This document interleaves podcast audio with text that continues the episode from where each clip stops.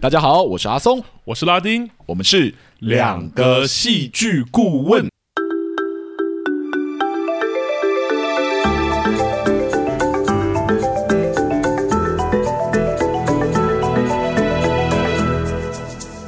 哟，谢谢大家回来收听我们的节目。欢迎大家回来。哇，转眼间我们又到第四季的最后一集了。哇，时间真的过得有点快，嗯时间飞逝，哎，时光飞逝，岁月如梭、那 种感觉。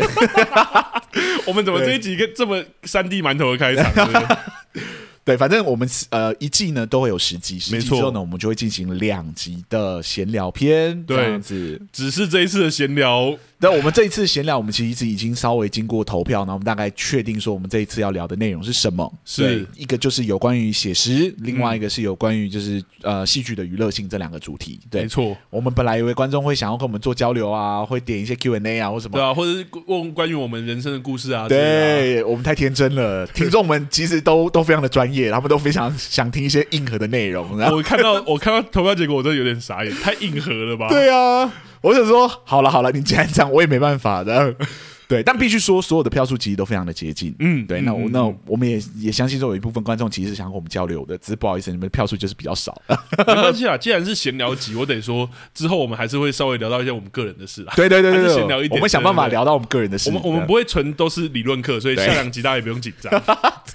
好，那我们今天还回到我们最后一集的节目没，错最后一集其实给了一部真是讨论度非常高，而且票房非常非常好的作品呢。没错，就是《奇异博士二：失控的多元宇宙》这部电影。 Yeah，哇，这部作品真的是讨论度非常非常的高诶。对，而且是我们第二部讲漫威电影 的。第一部是《上汽与十环传奇》，没错这样。然后第二部就到这，我们中间本来应该有一个蜘蛛人，但我们就跳过了。然后也哎还好，蜘蛛人没有讲。没有，我我今天会讲到蜘蛛人，我今天会聊到蜘哦蛛人，你今天会聊到这个对我稍微提到一下，这样就顺便骂一下他啊。啊我就想啊，没有没有没有，不要这样子。 不要这样，好吧？我们先把那个锋芒稍微收起来。 哎对对对，还收件心这样对，好还。是先跟大家讲一下。对对，我们要先这个跟哎、我们今天还没有跟听众讲那个游戏规则，我们就先开始把我们的一些立场讲，这好像不太好哈。对对对啊赶快对对补一下，赶快补一下，就是是呃，各位听众，我们这个节目呢是绝对会爆雷的，所以如果你还没有看过这部作品呢，麻烦你就是不要往下听，除非对你已经决定你不会去看这部电影了，或者你嗯觉得、呃你被爆雷没有关系的话，那没关系，你就不妨往下听看看。这对，样子我们连简介就会开始爆喽。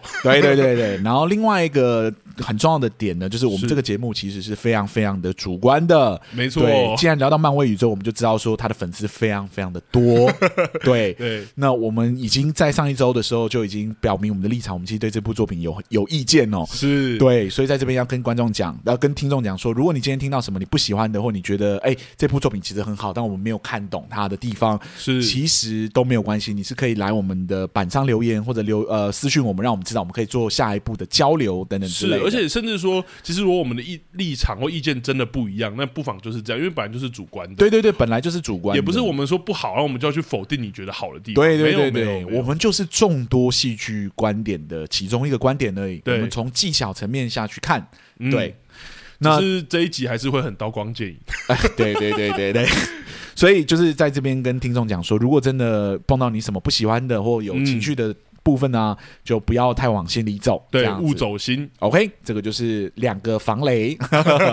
那如果听众喜欢我们的节目的话，麻烦呢各位到各大 Podcast 平台留个五星评价给我们，是呃留言让我们知道说你喜欢，或帮我们分享给身边的朋友，让我们有动力继续做下去。没错，对，好，那我们今天事不宜迟，就直接进入到第四季最后一集的剧情简介吧。哟，好。那《奇异博士二：失控的多元宇宙》呢，是二零二二年由漫威推出的美国英雄电影。是的，那它其实携带漫威系列电影的气势，哈，刚上映，然后那连几天都获得台湾当天票房的冠军。 Yep 故事也描述经历萨诺斯事件后的奇异博士啊，其实常做奇怪的梦。那有天他在现实救下了一个少女叫阿美丽加，其实有翻各种翻译哈对，，America，对，因为有亚美利加、亚美利卡哈对，阿美利加后呢，他在。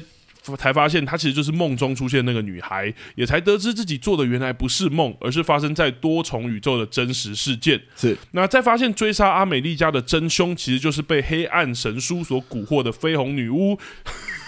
好多专有名词之后，奇异博士跟阿美利加就很快踏上了逃亡之旅。所以其实整部电影就是在描述两个人在逃亡之旅中直面自己的创伤，最终战胜反派的故事。 Yep 好，这边我就要来问阿松了哈，我们请说。我觉得它是一个蛮经典的故事，虽然有多重宇宙的那个，我们跟这一集这一季跟那时空真的很有缘。是的，那我觉得时空类也好，或是英雄类也好，我们其实都有聊过。那我就在这一部电影里面，有以戏剧顾问的角度，你有没有什么特别想要分享或想要聊的？好。呃，虽然我称不上是漫威的资深粉哈，这样子，嗯但其实只要是他系列的电影，我基本上都有去看，这样子。嗯，必须说，我个人觉得继《复联四》之后呢，漫威的电影有一种后继无力的感觉。好，我也有，好危险，哎好危险，好危，险，好危险！但我也有，我也有对，对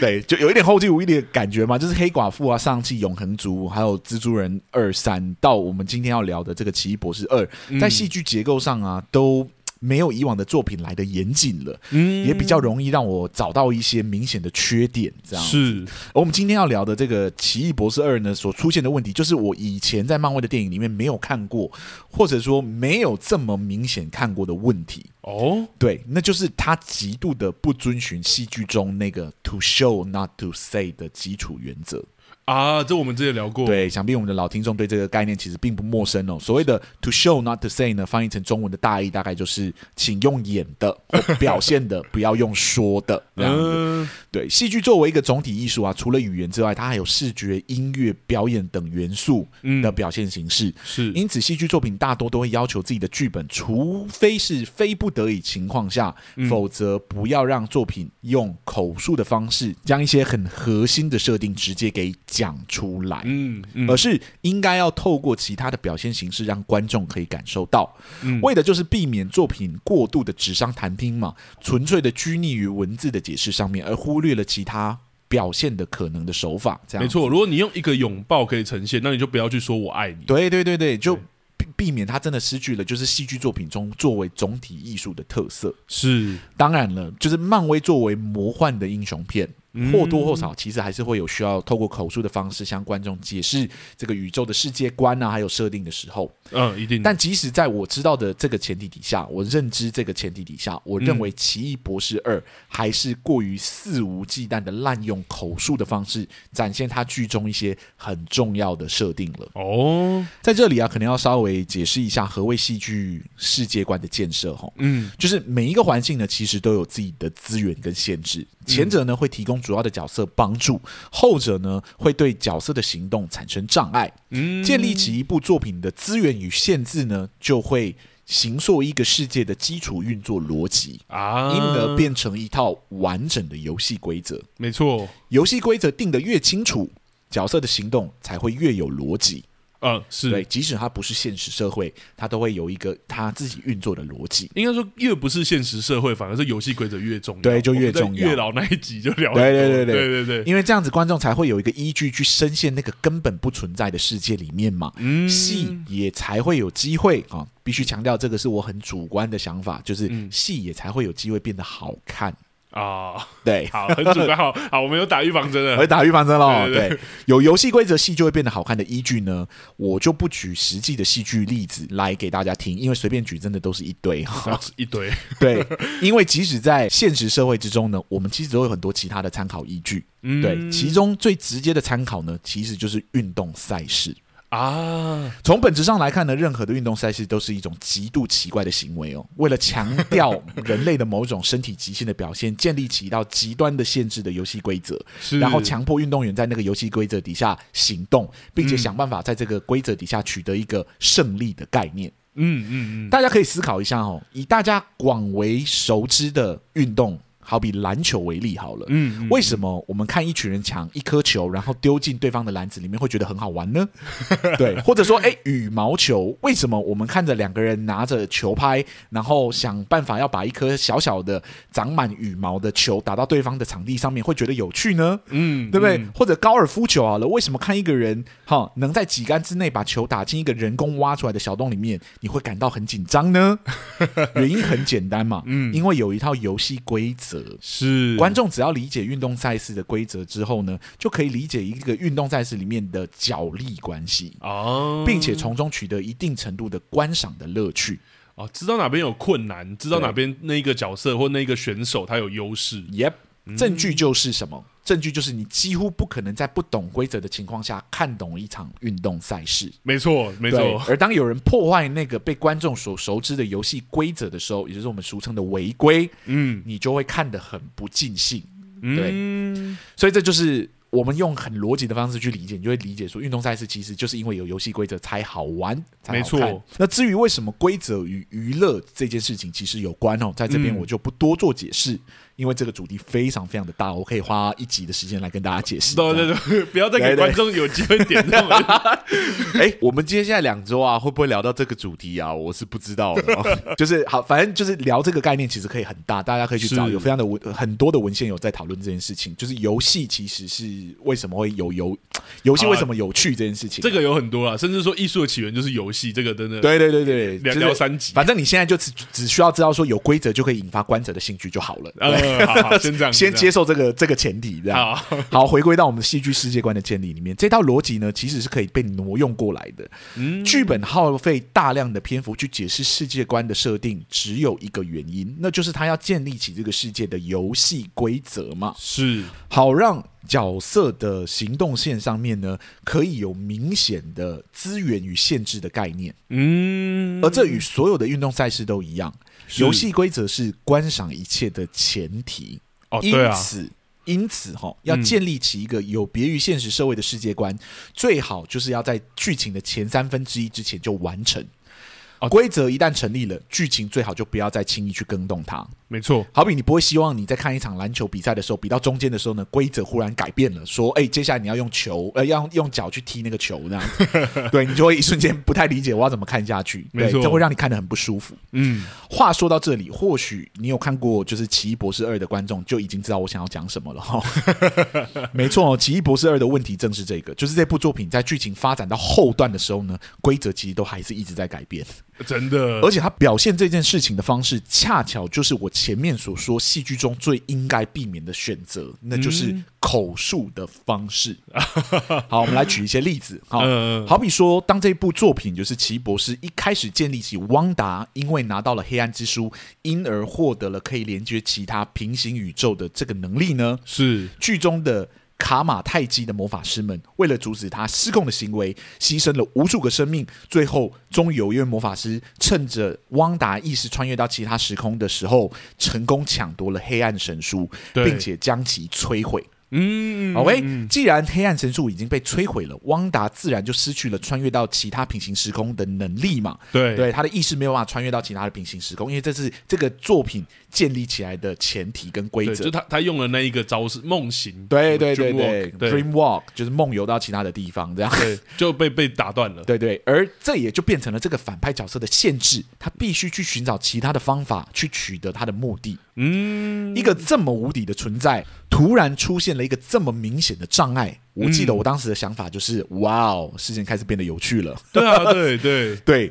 结果我下一秒就傻眼了。对，因为汪达很快就逼问出，就是至尊法师王，哦，嗯到底还有没有什么其他的方法可以穿越到其他的宇宙？这样，是 而那个方法是什么呢？就是原来这个宇宙之中还有一个正版的黑暗神书，对，刚刚被摧毁的那个是盗版的，什么意思？你懂我的意思吗？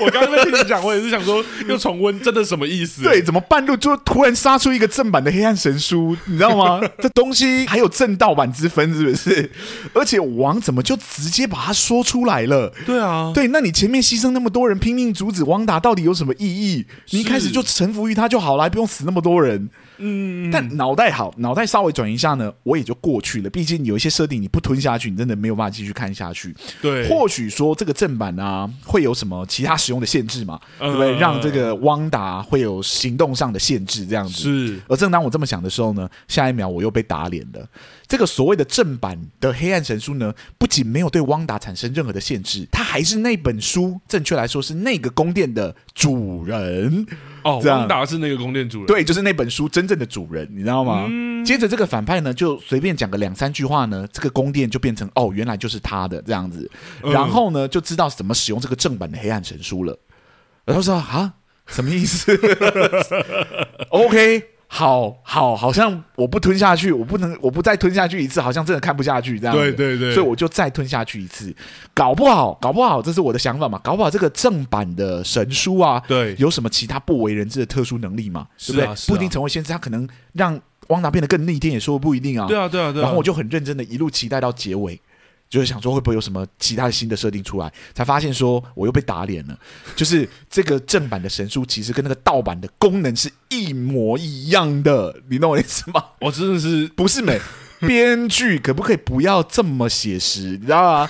在现实社会里面，用盗版的人其实还要承受一点道德压力。你这部这部电影硬是搞出一个盗版跟正版，就对你这个角色其实没有任何丝毫的影响、欸。对啊，那你强制以口述的方式加入这个设定，到底有什么意义？你懂我的意思吗？是好，或许有人会解释说，哦，这个设定其实不是为了汪达而写的，是帮是为了帮奇异博士他们争取一点时间。好嗯，我必须说哈、第一，奇异博士多出那一点的时间，压根就没有任何的意 义，因为他那个时候就被抓起来了。对啊，对，那第二呢是汪达在用盗版的神书穿越到其他宇宙的意识里面的时候呢，自己呢就被那两个小孩给绊住了，就是他穿越过去看到两个小孩，他就是陷入到那个啊、嗯我有小孩的那个快甜乐蜜的之那中，个，对对对，这部电影早就准备了，你要准备好了拖住汪达时间的设定，是啊，压根就没有必要再搞一个正版盗版的神书出来，你懂我意思吗？嗯，嗯好，，就当我以为好这个黑暗神树的设定就那样的时候，是你知道吗？汪达却突然在结尾顿悟的时候呢，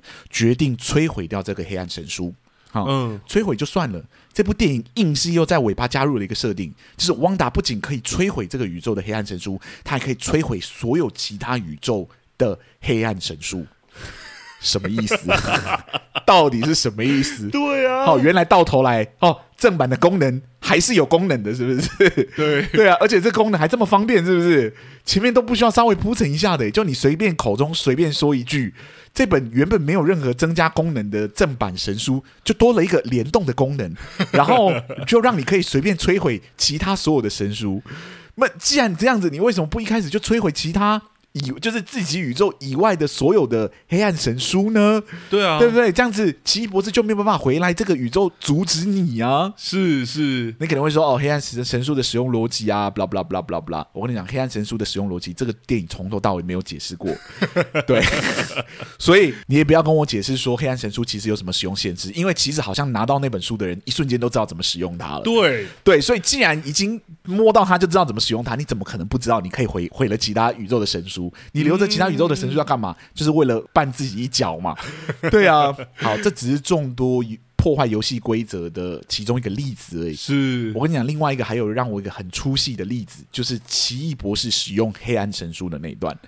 没有错，又跟黑暗神书有关。，啊对对，在他决定使用黑暗神书穿回自己的宇宙救阿美丽卡的时候呢，嗯我就很纳闷了，你知道吗？人家汪达是在《汪达与幻视》这部影集的结尾彩蛋的时候呢，就开始熟读这个黑暗神书，是他才知道怎么使用这本书的。嗯，这个刚接触这本书不久的角色，到底为什么马上就知道怎么使用它啊、对他只有用一个非常快速的看的时间，对，就是是翻翻翻翻，哎呦，我就知道怎么用它了。好好好什么意思啊这样就是我呃，这好好好好好好好好，你可以用它这样好。为了继续看下去，看，嗯嗯嗯，我真的就只能先强行过掉这些逻辑的问题，好不好？是是，呃，我可以假设说，就是黑暗神术，就是摸到它，稍微看一下，你就知道怎么使用它了，啊对可不能很对？简单，对，好，虽然前面骂了这么多，我在这边要稍微夸奖一下，他使用黑暗神术之后呢，其实就变得有趣一点点了。哈、嗯就是接下来一个很短暂的场景呢，其实就让我觉得，哎、这个编剧其实智商还在线。就那就是当 Christine 问奇异博士说，哎、要使用黑暗神术，就是要梦游到其他的宇宙去，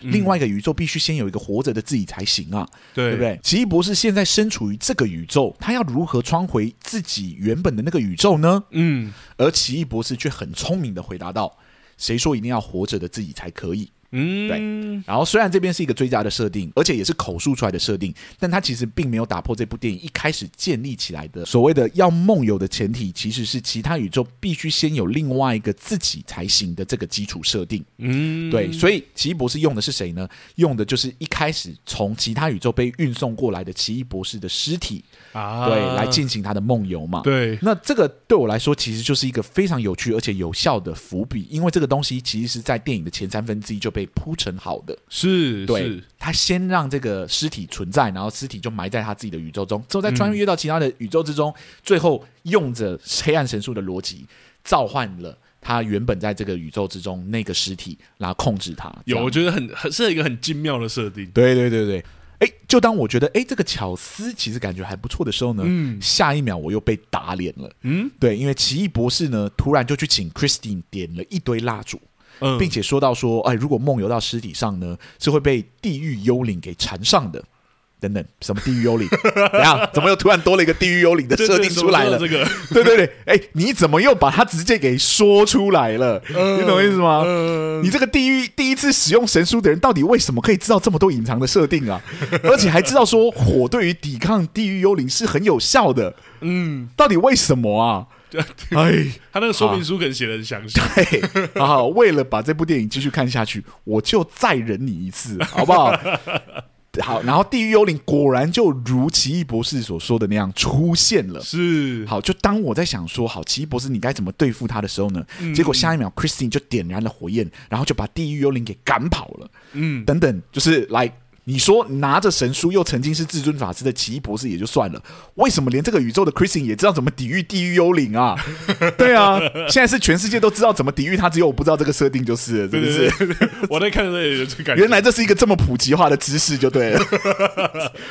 我到底还要接受多少这样突然加进来的设定？是对，好，就在我以为这件事情已经不能变得更荒唐的时候呢，嗯嗯在元宇宙，就是原本奇异博士那个宇宙，跑到山上去找汪达的那个僵尸奇异博士呢，也遇到了地狱幽灵的纠缠。是，我就想说，哈，好，你刚刚自己建立的规则哦，这里没有 Christine 保护你，也没有火焰，我看你要怎么赶跑这些地狱幽灵。对，因为火焰蜡烛，对对对都没对有，了你在雪山嘛，你怎么会有火焰这样？对，然后啊这些都是你自己定出来的规矩哦，你这下你没辙了吧？你这下真的没辙了吗？结果下一秒我就又又又又又又被打脸了，对，因为奇异博士居然就嘴巴说了一句，然后这个世界呢就又多了一个设定，那就是这个僵尸版的奇异博士可以将地狱幽灵纳为己用。对，不是，到底为什么一开始被设定为是你限制的东西，下一秒就因为你的一句话，它又变成你的资源了？对啊，太荒谬你看了，裁判这个游戏规则是可以这样改了又改，改了又改的吗？对啊，不是奇异博士，你的嘴巴如果有这么厉害的话，你干脆就一句说我是宇宙最强，然后你就变超强，然后你就是跟那个汪达硬刚不就好了？没错你，懂我的意思吗？哎，奇异博士二这部作品呢，不仅仅把大部分电影的核心设定都以口述的方式就可以讲出来，嗯他还一直不断的在电影的中间，甚至是已经接近结尾的时候，临时加入了很多奇怪的设定，没不错断的改变这个游戏规则，啊，而这一切都只是为了图一个编剧的方便而已。是，对，反复违背这两个基础原则的奇幻电影，自然就会给人一种都给你说就好啦的感觉 来，你知道吗？对为什么？对对哦对对都给你说就好啦，你开你开始怎么设定就怎么设定啊，就像你这刚样刚子。讲的啊，你我我一开始就把你说的最强就好了对，如果我必须说，让人真的看下去是不是很过瘾啊？啊，对，然后我就会觉得，我就会想说，真的让我觉得有一点点的可 惜。而且真不是只有这个而已，它时空逻辑啊，还有什么，反正很多很多的设定都没有讲清楚，没错，都是他一句话说了就是这样子。而且而且，我对觉得就像刚刚讲的，如果讲回体育赛事也是一样啊，就很真的很像小我我没有在贬低，而是我们小时候可能不那么清楚游戏规则。小学的时候打篮球真的就会这样，是说没有走步，他就说哦你他你不能走步哦，走步是什么？就是你拿篮球走路，然后走走一走，他就说哎、你刚才走步，他说没有，走三步才算走步， 然后走然后就说没有，走四步才算走步，他说到底想怎样？对你到底还要不要玩这样子？啊、都给你讲就好，那我不要我不要玩，我不要是看了，啊，是啊，就变成是那个可以决定规则的人最大嘛？那就是现在看起来就是就是奇异博士、啊。对我觉得他奇异博士随便一句话，他都可以改变这个世界的规则的。对，我觉得它可怕对戏剧可怕的影响是，它会真的让我们观看的精彩程度，或者是观看的那些东西失去。是因为你没有游戏规则，你没有资，呃你没有资源，也没有限制的情况底下，这部作品就没有一个可看的依据啊。对，甚你至在好说，像碰到危险的时候，你就是期待奇异博士说一句话，对哎你要讲什么？哎，你果然讲了，哎，讲了之后，哎，果然就解决了，耶，然后对，就没有张力了，就没有 张力啊像。有些电影不是可能角色会被关在一个什么里面，我们就期待看他怎么出去。对而且他突然就说没有，我就是有一个碰到门门就会打开的能力。我想说 OK OK， ，OK，张力在哪？你开心就 好，你开心怎么写就怎么写，你你 OK 我就 OK 因了。为好像所有困难就不再是困难了。对，哎、这个在以前的漫威的嗯作品里面是不会发生的、任何一部作品的限制跟资源，它都被写得很清楚。我拍美国队长的时候，它的资源跟限制就变得更极端了。我懂拍钢铁人的时候，他的资源限制会比美国队长再宽一点点，为了就是要保持这个角色的弹性嘛。好，早期真的是很严谨啊，但我不得不说，我觉得也不是从那个开始，因为我有一个人生的创伤，叫什《么蚁人与黄蜂女》，来多说一 点，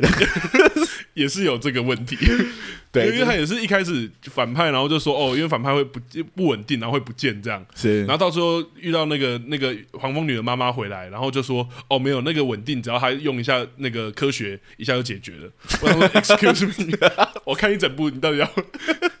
就这么简单？那你为什么不一开始就这样解决就 好？就有点类似这样，张力就甚至是整部电影的那个建立起来那个可信度，我觉得都不见了对，就像我讲的，游戏规则是所有世界观的前提，啊。我一定要先知道这个前提，我再进去看这个游戏规则才会成立。是，如果看到尾巴，你规则一直在变的时候，其实这个世界观某程度上就是没有被建立起来。是是，因为是最最终就是嘴炮，你 你说什么就是什 么。有 啊，没有看人那帮部忙像阻止我都已经放弃了。对就这样了，啊，就因为这样子，所以有一些其实那个设定英雄能力设定没有那么厉害的英雄片，还是很好看啊。真的？为什？么？因为它的资源跟限制很清楚啊。蝙蝠侠？蝙蝠侠对不对对？啊哇，你看那个开开战时刻那一个系列，就是诺兰系列，哇，是，它就是一个英雄打击犯罪的片这样子。嗯你没有什么超特殊能力，可是拍起来就是超好看。对，像第三集他被班恩班恩关在那个水水牢里面，你看他怎么从底下爬上来，对对，这对就是他的对限制，他不会突然说，哎，没有，其实我会飞啦。对，其实我一直知道这里有个密道，然后就打开，然后就直接走到上面去。就是没有，你不能这样加加设定。他已经跟你说，你的限制就是要跳过那个悬崖，嗯，跳过那个地方，你才有办法出去。那角色就是要想办法跳过嘛。对，我们就对期待看他怎么跳过是是是对啊是是，就是不要开挂，不要忽然间就说， 其实我不用跳过去，我可以飞。那懂 不然就很玄妙一点啊。像他变僵尸那个，那个就真的蛮玄妙的。是是是是是，哎，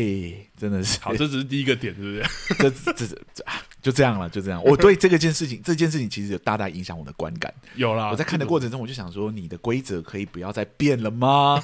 已经很难懂了，已经有很多规则了，我已经快追不上了。真的怎么还有？怎么还有新的？真的对而且都是一句话就要你吃，对，就是一句话，整个世界观又变了。哎，就是神书本来好像只有那样的功能，后来就是神书其实有好多页这样。 我刚只是给你看第一页而已，其实后面还有二三四五页。我就说，好好好，随便你，你都给你说就好，你开心就好。啊对啊，好了好了，我有点太激动了。 好，换你好了。你、嗯你对于这部电影，你自己有什么你会觉得有趣的戏剧结构是可以分享跟大家一起讨论的？哦，有趣的吗？ 哎、有趣的，或者我们聊起来会自己觉得很有趣的。好，那我好，好了，是先说先说，我觉得这部电影当然带给我不少感官刺激啊，我还是得先称赞一下。特我效觉吗嗯得对啊，法术对决啊，奇异空间的特效，啊我觉得当然都不在话下。然后还有片中一些若有似无的恐怖元素，虽然我知道这被很多人诟病，但我自己觉得其实带给我不少爽片应该有的享受啦。必须说，我先讲一下，就是作为一个超级怕鬼片的人来说，这部片真的没有很可怕。对对对对对，但至少一些感官刺激，我觉得该有的还是有啦。 是但是，但是，但是来的很快哦，我却没有办法，其实真的在整体上说我是很喜欢的。当然，刚刚阿松已经把我其中一个东西讲出来，就是那个嘴炮的设定真的是哎一，切靠嘴遁。对， 对，但回来我觉得相反的，其实扣掉这些画面跟特效，我觉得这部电影的很多元素反而很让我感到很皱眉哦，就是我在看的时候一直皱着眉头。整体来说，我觉得《奇异博士二》一直让我有很断裂的感觉，看到一半我就会突然有，诶，怎么会这样的感觉？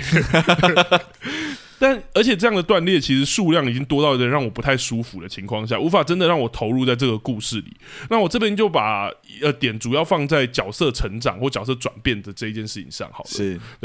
角色成长或转变呢，或蜕变，其实在这种英雄式的结构里很非常常出现。转变的过程，其实我通常可以把它简化成五个简单的步骤，其实就是角色原本的状态，然后他必须转变的原因；第三个就是角色开始转变，然后第四个是再次遭遇挑战，然后呃因为转变完你不能直接靠嘴遁说我转变完了嘛，对，也有一个新的挑战。然后第五个当然就是完成挑战，其实也象征完成了转变。那角色开始转变，这也就是第三个步骤哈，往往是最关键也最困难的，而且很容易让人误解，觉得哦角色遭遇困难，他就自己会转变啊。可是其实往往好的角色转变，通常会伴随很巨大的苦难，或至少是会冲击到主角价值观的程度，这样的转变其实才会有说服力。那我这边要举个例子，但怕暴雷大家，因为最近那个阿松很常在上面 各种平台被暴雷嘛。 可恶！听众，你们听就听了，不要不要一直来暴雷我。我 我这一周莫名其妙被暴雷两次啊！对，所以我就回到好，我们就嗯就虽然我们是暴雷始祖，所以我们自己反省自己。我就举一 哎，个，我们都有先说我们会暴 雷哦，其他人都没有先跟我们讲，就突然来爆人家 雷，不不可以这样。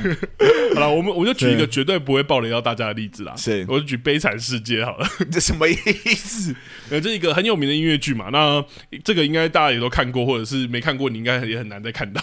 推荐你们去看十周年的版本，对，十周年是最好看的版演本，唱会，对对演唱会。会的版本。啊好，那我很很快速的讲角色转变哈，因为在里面我觉得他运用得非常经典，我只举一小段而已。就是主角尚万强呢，他是个假释犯嘛，然后他最后获得获得假释出狱，但假释的身份就让他备受歧视，然后无法找到任何工作，所以他遭遇了像我们刚刚讲的第二个步骤，他就遭遇了他必须转变的困境。是那饥寒的他呢，被好心的主教收留，但他对于这个不仁慈的世界其实还蛮愤怒的，而且觉得主教是个傻瓜，所以他就趁着夜晚就把那个教堂的银器全部偷走了，呃，不是全部啊，就偷走了。但他马上就被抓到了，而且他还辩称说被抓到还不打紧，他还辩称说是主教自己把银器送给他的。是那这其实就是角色开始转变的这个关键在这里。嗯，而尚万强被带到主教面前对质的时候，没想到我们听到主教一开口就说银器其实是自己送的，而且其实自己送的更多，只是尚万强没有带走，所以他就把更多银器送给了万尚万强。这其实对尚万强发生了不小的心理冲击哈。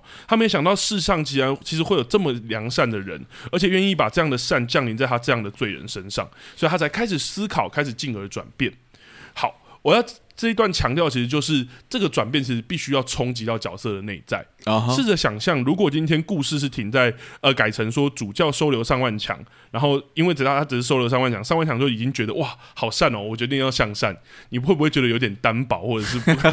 不够幸福事到？件没有那么严重，没错没有那么有冲击力。没错，所以角色的转变，你要让他真的转变，一定那个开始转变的事情，那个步骤一定很重要。哎，是通常伴随冲击或者是创伤或者是是困难。对，那题外话啦，其实如果为了增加说服力，通常角色成长、开始成长这个环节也会伴随外力的帮助，这大家可以自己观察。对、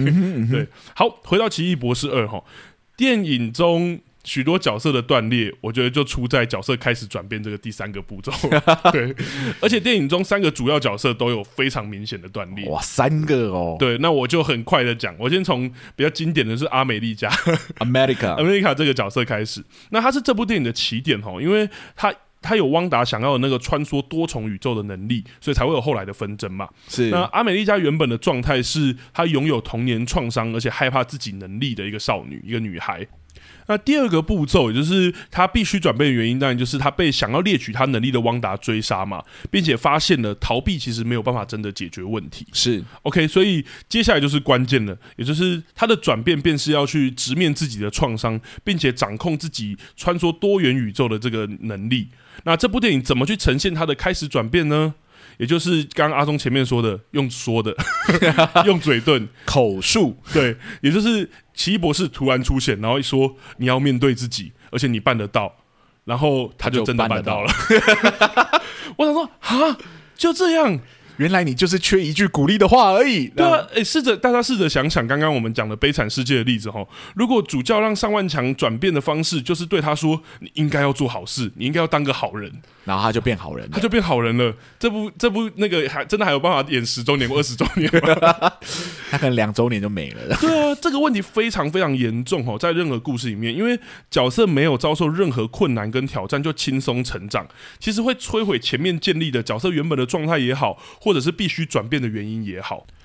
如果阿美丽加就因为博士的两句话，她就可以轻松面对自己的创伤，然后去控制能力的话，那那个她从童年就一路期待无法忘怀的创伤，到底算什么？对对啊，如果童年的创伤都不算什么的话，那必须转变的原因也不存在了嘛。这样的结构问题已经危及到这整个角色本身的可信度了。是是，对啊，那主角奇异博士跟大反派汪嗯 达也都有一样的问题，而且甚至我都觉得差不多更严重。对，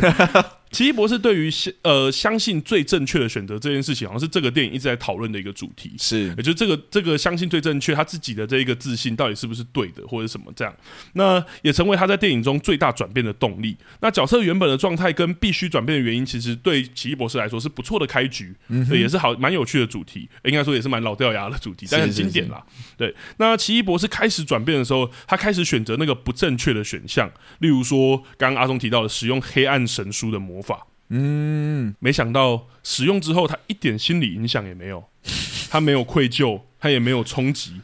然后还好啦，还好刚夏公讲了，电影有给予实际的影响嘛，也就是虽然那个亡灵的出现也不是他使用黑暗神书啦，是另外一个，但是亡灵有出现了，好像有困难了。没想到也是女主角嘴遁，然后跟像刚刚阿松讲的，跟奇异博士说，你可以反过来利用它，然后奇异博士就可以驾驭亡灵了。对，我想说，这一切真的让我怀疑说前面整个角色的设定诶、欸因为如果选择不正确的选项几乎没有坏处，就只有好处的话，那奇异博士到底在矜持什么啊、对啊，到底对啊为什么？我甚至会怀疑说，还是他前面就只是笨，他没有想到而已。是用了黑暗神书早就解决问题，这个电影只要演二十分钟就演完了。对啊，嗯对啊，他纠结点到底是什么？对对啊。那回到汪达，汪达也是啊。开始他的他的开始转变，这个第三个步骤是他看到平行宇宙的小孩害怕自己嘛？是啊，对啊，因为你是黑凤女巫的样子啊。对啊他们当然会怕 你啊，他们当然会吓到啊。而且这个你本来不知道嘛，是 你本来不知道他们会吓到吗？ 而且因为这样，你就转念洗白了。你可以发现哦，在这个阶段如此轻易让角色完成转变，其实不止角色可信度会降低，其实最大的危险是整个故事的可信度都会动摇。是，这也是我看完我觉得有点害害怕的原因，是因为这些角色如此轻易的转变，好像所有东西我都怀疑说，我为什么要看这个故事了？他就是打一个感情牌，然后就说哦，已经看到小孩了，他就觉得很羞愧或怎么样，对。对然后我想说，不是啊，就是 对啊，你怎么会不知 道？对啊。你现在的样子，而且他后面那个绯红女巫的样子，手它会变嘛，然后对啊眼睛也会变。我想说，你之前都是在他们面前用那个正常汪达的样子，是你怎么会不？知道他们会吓到？哎，所然以我后就吓到你就是。赶快跑掉就好啦，然后之后再以嗯他妈妈的形象出现就好，你还是可以完全做到你想要做的事情嘛。是啊是啊是对，啊，但他没有，他就那个时候就觉得很难过，然后就然后就转变了。转变，然后决定毁灭自己，然后再再等一下，好像你跳过好多步骤， 我对 啊，因为这一部电影的角色转变，尤其这三个主要角色，真的都会让我觉得有一种跳跃的感觉，是就我有一种啊，像那个奇异博士跟阿美丽加那个，真的我印象我觉最得深刻。我觉得绯红女巫一样，就是她去看个心理医生， 搞不好就解决了。对啊，对你就是缺一个心理医生嘛，对啊，有人会说他是被那个黑暗神书控制啊，但我真的有啦，有这个也有这个问，号，因为我想说这个黑暗神书的目的到底 是什么？她到底她到底有几个设定？对他到底他控制你到底想？因为有些那种设定通常是我可能要控制你去复活什么东西，，对对或是控制你摧毁世界。是没有，他控制的结果就是他自己被毁灭。对啊我，想说，到底什么意思？我真的不懂。而且奇异博士也用了，他没有怎么样 啊。这就我刚刚讲他是的，第一次用，所以没有怎么样嘛。就是你的规则到底是什么？对。然后有些人对说，哦，他最后张开眼睛，不好意思，这部电影呈现就只能呈现到他张开眼睛而已，对，我们也没看到他怎么样。你 眼睛怎么样？比如对，多一个视野了。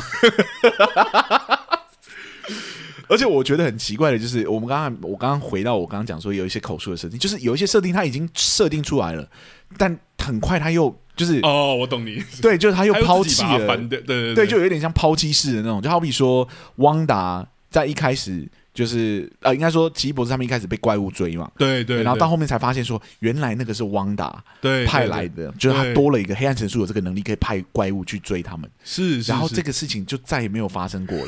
汪达决定自己去追他们之后呢，就再也没有怪物去追过他们。对我，想让你一对一对那些，就是你知道吗？哎呃那些复复联，就是复仇者联盟，哎，对那对个对不是，那个叫那个光照会，光照会对，光去照对付对付那些光照会，你就派一个怪物去拦住他们，你自己去就往下走就好了，你干嘛跟他们单打独斗？你懂那我意思而且吗那个怪物如果很烂就算了，他在第很一强啊开始就把那个另外一个平行时宇宙的奇异博士杀掉，对，啊，就很屌啊！对啊，然后我想说，哈，到底为什么一定要跟他们硬刚硬？你知道吗？浪费自己的时间没有，。就像你刚刚说，真的后面就会觉得说，好像这个编剧或者是创作者累了，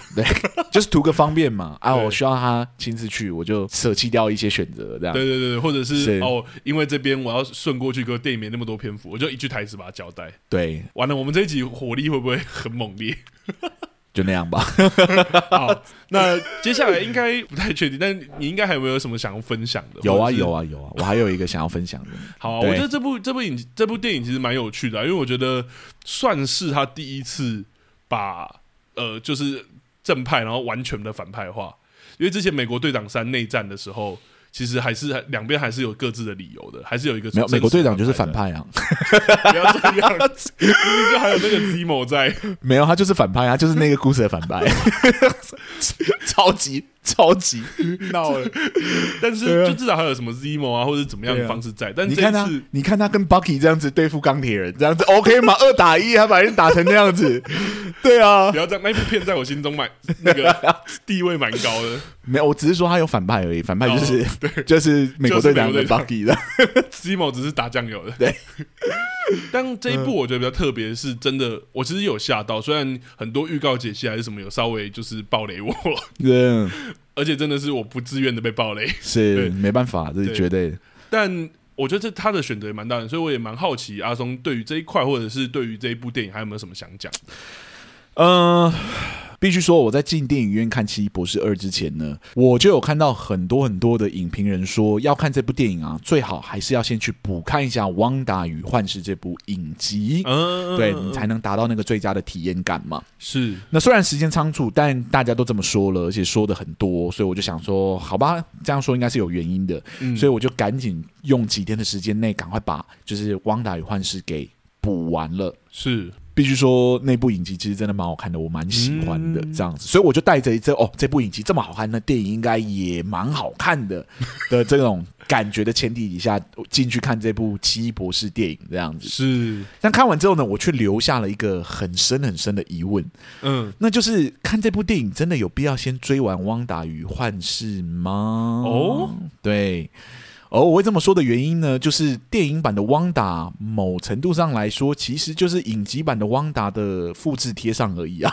哦，对啊，既然是这样的话，我先看过《汪达与幻视》，我再看《奇异博士二》，究竟是一种加分，还是它是一种减分的效果？嗯，对。我稍微来交叉比对一下好了，就是是这两部作品中呢，就汪达这个角色而言，究竟有哪一些相似的地方？好了，是，第一呢，汪达在这两部作品中都是故事的反派人物。影集中的汪达就是挟持了整个小镇的村民，剥夺了他们的人身自由，强制他们配合他自己理想中的生活。嗯，电影版中的汪达呢，则是意图穿越到其他自己就是有着自己小孩的时空里面，然后不顾他人人权啊或者自由意志，想要强行取代其他宇宙中的汪达，嗯成为孩子的母亲这样子。是，第二点呢，两部作品的汪达本质的动机都是为了自己心系的家人。嗯影集版的汪达是为了已故的幻视，对不对？嗯因为悲愤，然后悲伤而强行创造了一个拥有幻视的世界来。嗯，电影版的汪达呢，则是为了再次能再次见到自己心系的小孩，其实那个小孩是不曾经存在过的哦，就是是假的小孩，嗯但他也已然放不下对他们的思念，以至于他想要取代其他宇宙中的自己，成为小孩的母亲。嗯，第三呢，两个汪达都不是直接有意识的想要犯下这些过错。影集版的汪达呢，是无意间能力失控，才导致整个城镇一起被他卷进去。这样子，嗯，嗯电影版的汪达呢，则是受到黑暗神书的影响嘛，导致他的心性有点被封印住了。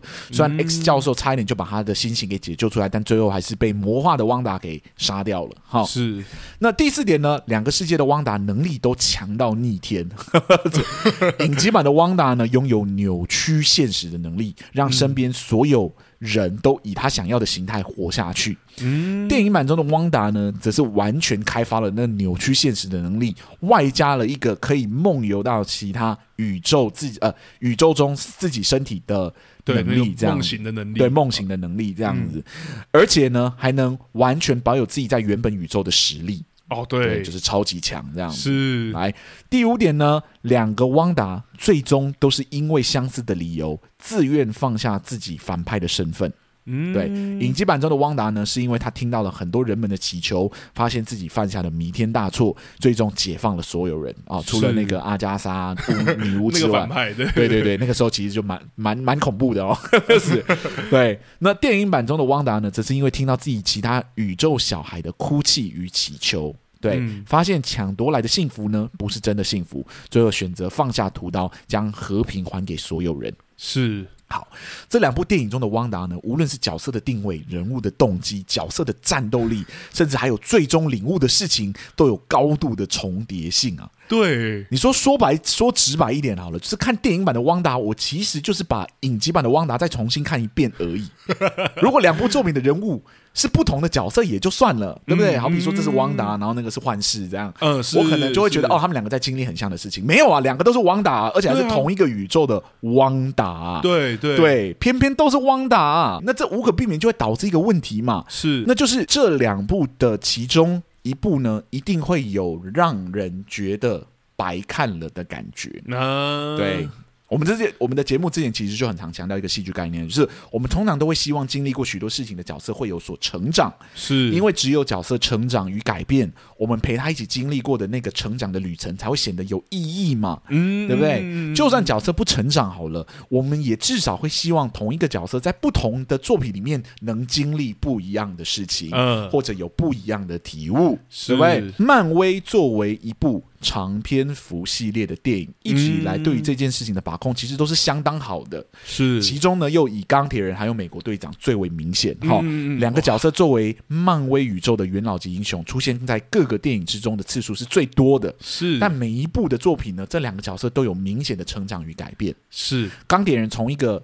极端利己主义者的顽固子弟，好了，嗯嗯嗯一路成长蜕变到最后可以为了整个宇宙牺牲自己的英雄。是，对，那美国队队长呢，则是从一个极端利他主义。忠于美国的士兵一路转变为一个怀疑体制，并且为个人自由战斗，不沦为政府工具的英雄。最终，在最后一次的时空穿越里面，他为了自己做了一个小小自私的选择，那就是选择留在过去陪伴他所爱的人。嗯对嗯所以这两个角色在不同的电影里面，他都无限的在经历一个非常漫长的旅程，而我们是看着他的改变，一路到他最终的终点的时候呢，我们其实会深深的感觉到这个过程的意义，很感动，对其即实使真他的嗯们最终。得到的结论是相反的，我们其实都为这两个角色为之动容。没错，对，那在复联四之后呢，这样的人物鲜明的成长啊，是就已经不再真的被如此琢磨了。有一点啊，对，就好像对我这次聊聊到的反派角色就是汪达一样，角色在两部作品呢，不仅仅是成长停滞而已耶，嗯， 他甚至可以说是从头来一次，你懂吗？所以就是 对对，就是我不是 A 走到 B，然后我停在 B，而是我 A 走到 B，然后再把它退到 A，然后再让它走到 B 一次，你懂我意思吗？懂，那角色曲线直接重来了， 对对对对，所以我们用了一部电影的时间再去看一次这个角色，学习同一件事情，并且得到了相似或者我们甚至可以说是相同的结论，就是不要因为自己的私欲，然后去危害到他人的人身自由这件事情。你知道这件事情本身就是蛮荒谬的，对因为我要看两次这件事情其实蛮奇怪的，对，而且真的是蛮相同的，对。而且我会这样讲说，就会把它扯到就是整个漫威宇宙的原因，是因为其实这不是只有发生在汪达身上而已。哦对，蜘蜘蛛人二三其实有一样的问题。哦，要来聊的，对，我刚刚讲会聊到蜘蛛人嘛，我在跟我朋友 Lumi 聊到就是就是蜘蛛人二三的时候呢，他其实就指出蜘蛛人二三里面的蜘蛛人这个角色，基本上也是没有任何成长曲线的角色。嗯，对，因为这两部作品的彼得呢，其实都是在学习同一件事情，是那就是对于一个陌生的人给予无私的信任是一件很危险的事情。对，但如果蜘蛛人三也在讲这件事情，那蜘蛛人二到底学了什么？你懂我意思吗？ 你说蜘蛛人二面对的是一个伪善的反派也就算了，嗯，蜘蛛人三的彼得是完全知道他在帮助的角色是反派耶。对啊，既然这样子，他怎么可能没有一点点的防备心，而且还滥用他自己的同情心呢？嗯，为什么漫威要用蜘蛛人三跟我们讲说，你的蜘蛛人二其实是白看的，懂我的意思 吗？所以很奇怪啊，就是我一直要看到这角色从 A 走到 B，然后他再退回 A，然后再走到 B 一次，然后我就要对对对对无限看着这退回 A B A B 的这个过程中，它是一个很荒谬的结构。是对，所以我就会想说，漫威如果你还想要以影集式的电影为一个概念继续发展下去的话，我想对于同一个角色在不同作品之间的成长，是其实必须要回复到像复联四以前的水准才可以。没错，否则作品与作品之间的落差感真的会越来越大，甚至会出现高度重叠的问题。不然就是回到我刚刚讲的，是全部重来一遍这样子。对，虽然我觉得这些问题啊，高度重叠或重来一遍这件事情，不会真的让漫威这个 IP 就倒掉。你懂我意是思吗是是，但你要说漫威还能诞出诞生出什么样经典的角色或故事来说，我其实觉得是很难的。嗯，对，那最终可能就是沦为一种粉丝向的作品，很多的事情就是脑补、脑补、脑补就过去了。是，对，他就不用那么需要琢磨于就是这个这个作品的一部电影里面的人物成长，就是一部好的电影正常该做到的事情，他甚至可以不用做到。懂，就就像像他我就纯粉丝像对对对，就像我觉得这部的感觉就有点像这样，哦，有点懂，像这样子，就是有一点，有一点，如果今天不是奇异博士，也不是汪达，它就是一个法师对法师的故事。这样我我觉得不会有人喜欢 的，不会有人，他票房不会那么高的，对，它票房不会那么高，观众不会喜欢 的。是，对，只是因为它有那个 IP，所以它就变得很。哦，你说他如果就真的变成纯粉丝像的话，对对对对对对，然后最后这个 IP 就会变成是一个赚钱的工具，然后真的就没嗯有什么艺术的追求了。是，对是，那我就会觉得这样是有一点可惜的。很可惜啦。对 啊，而且于我们会有点那个期望比较高，也是因为他前面真的堆起来期望是足够的。对啊，对啊他，复联四之前那一整个系列虽然也有不好看的作品， 也有不好看的，但一定是有是少数啊，大部分的英雄片它至少都做到最基础的事情。对。对，我我突然有点迟疑，是因为我不然踩到的刚好都是 我在电影那边踩的时候，《雷神索尔二》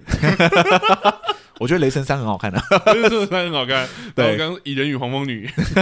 我踩到的都 有点，是，但真的 是少数啦。如果你把它但我摊觉得开蚁看人啊或《雷神索尔二》这些，其实你都不会觉得角色在经历同一件事情，嗯，你懂吗？嗯他至少就是可能这个角色成长的幅度没有很好看的，嗯或者是对反派很奇怪之类的，对，像这种汪达经历两次一模一样的人生课题，对我来说就是漫威，我没有看过你发生过这件事情，嗯嗯，应该说嗯嗯嗯在在复联四之前我没有看过，对，对，可复联四之后呢，蜘蛛人就碰到这样的问题，然后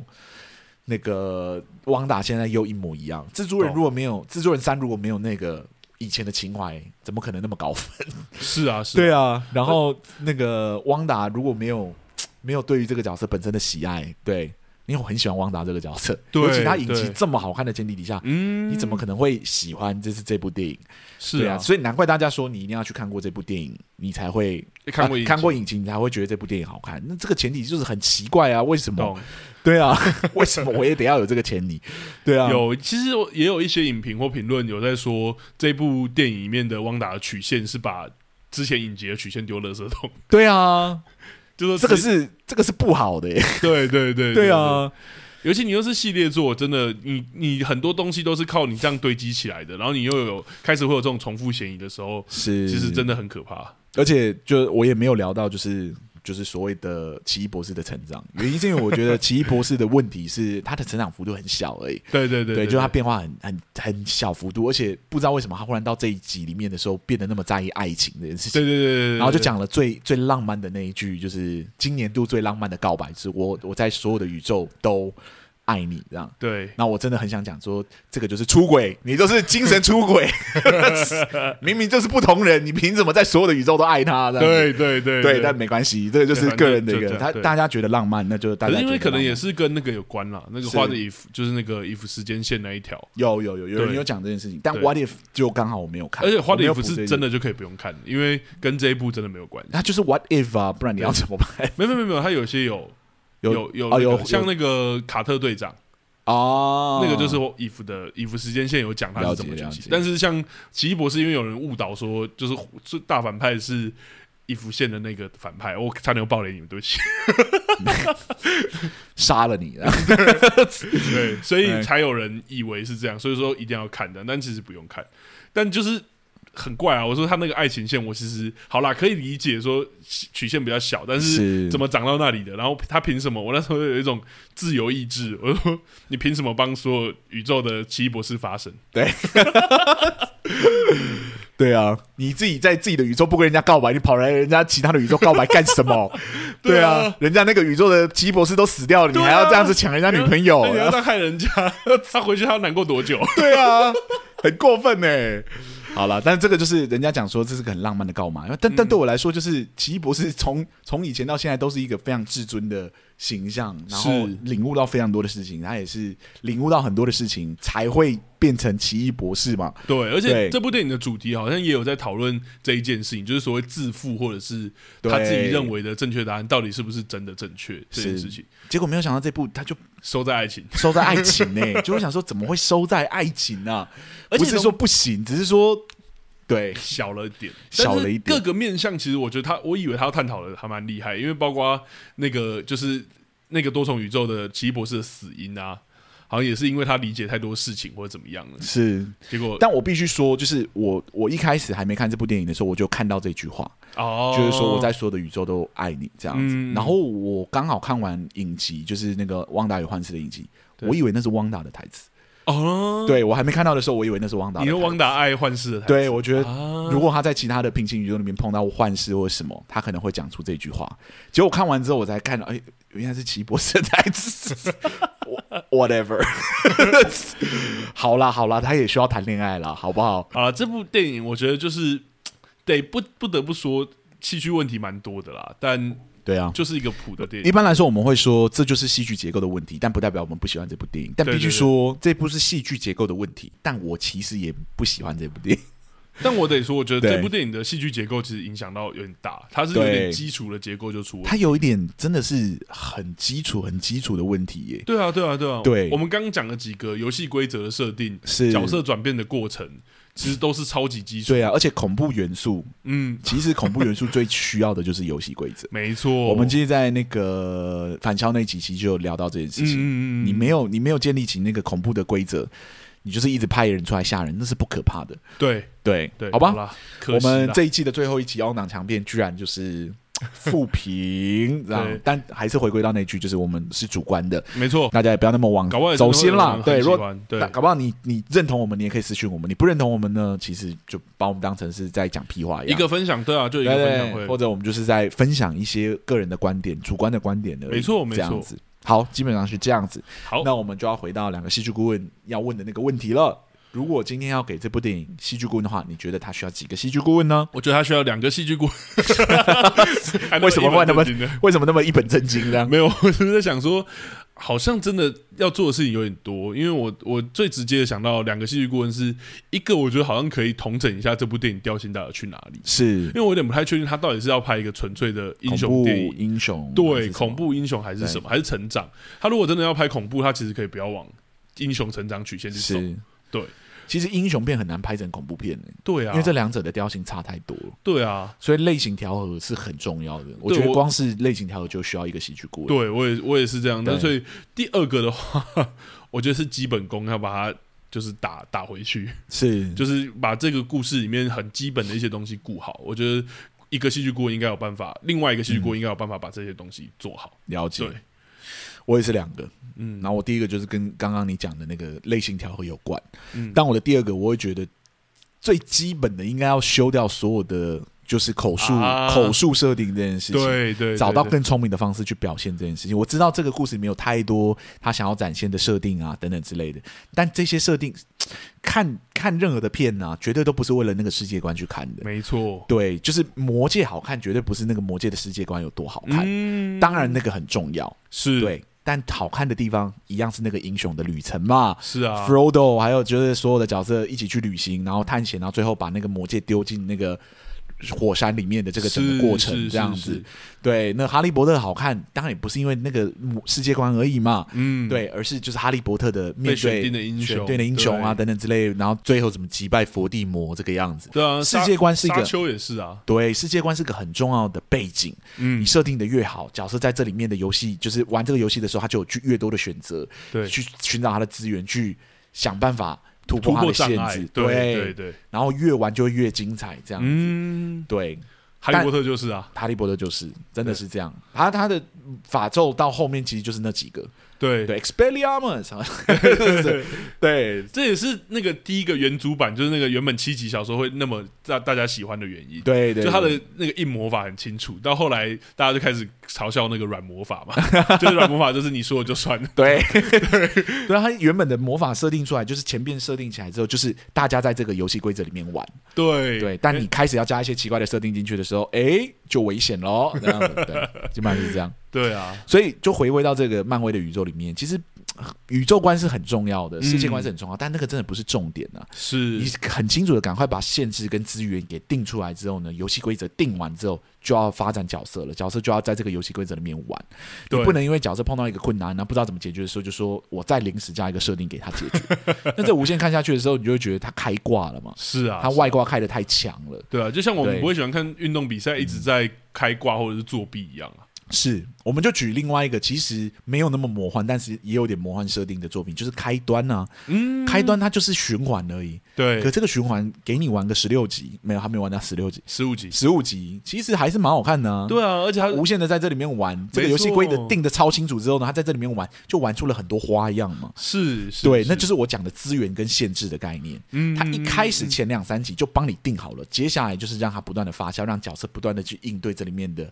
规则啊、困境没等错等之类没的嗯错。对，那他有比那个奇漫威《奇异博士》难看吗？我不觉得啊，嗯我不觉得觉得好看很多啊，是并并没有因为他的世界观比较没有那么奇幻就不好看。嗯没错，对，我觉得还是回到戏剧那个本质，像我们之前讲，不管是结构也好，或角色也好，是是曲是线、成长这些，我觉得这也许才是戏剧里面比较迷人的东西啦。 ，Yeah，对嗯当然，其他东西是加分啦，对啊，是但就是加分。嗯 加分加分。对，好啦，今天我们两个戏剧顾问聊到这里，嗯，目前是我们这一季里面的最后一集。没错所，以，如果大家听完这一季之后呢，有对我们这一个这一季 On 档强片整体有什么想法，也都欢迎可以留言给我们知道，是或者到各大 Podcast 平台帮我们留下个五星评价。对对，那我不知道大家知不知道，说你以前留过言，留在 Apple Podcast 留五星评价之后，你可以去修改你的留言的，嗯，对，那它就会再次出现在前面，对，是其实是是可以的。也可以让让我们再知道这对样。对，我们就有法。办法在可能你不不好意思来私讯我们，你想要用别的方式支持我们，这个也是一个方式。这没样子错，没错，对。那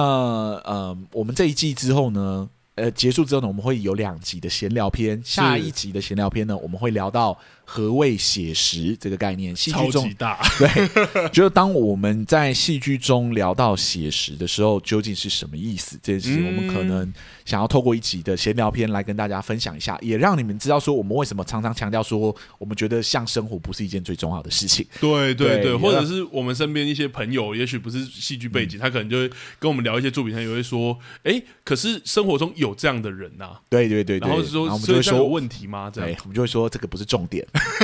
不然我们会这样讲是有原因的。没错，对没错，对对对下一集就要好好来，下一期就会。聊这件事情。那嗯下一季我们究竟会定什么样的主题呢？我们目前还在想办法投票集思中广益，对集思广益投票中。投票完之后呢，我们大概就会开始慢慢定下一季的，就是节目了节目的内容等等之类的是。那确定那个确定是什么之后呢，搞不好观众就可以开始丢一些片单给我们。没错，没错对。现在因为二五二一的关系，已经超级多观众对，对对，很多 很多观众已经丢一堆片单给我们，呃然后我们现在就想说，下一季可以符合的话，我们就把它排进去。 没错，真的不知道下一季会是什么。是对是，是，那就期待一下，我们之后会在粉砖上公告，大家如果有兴趣的话，可以到粉砖上关注我们的讯息。嗯在 FB 上我会 PO 在脸书上，然后那个就脸书的版面上，在 IG 我会 PO 在现实动态上。没错，对大家就 follow 一下喽。好，那我们这一季两个戏剧顾问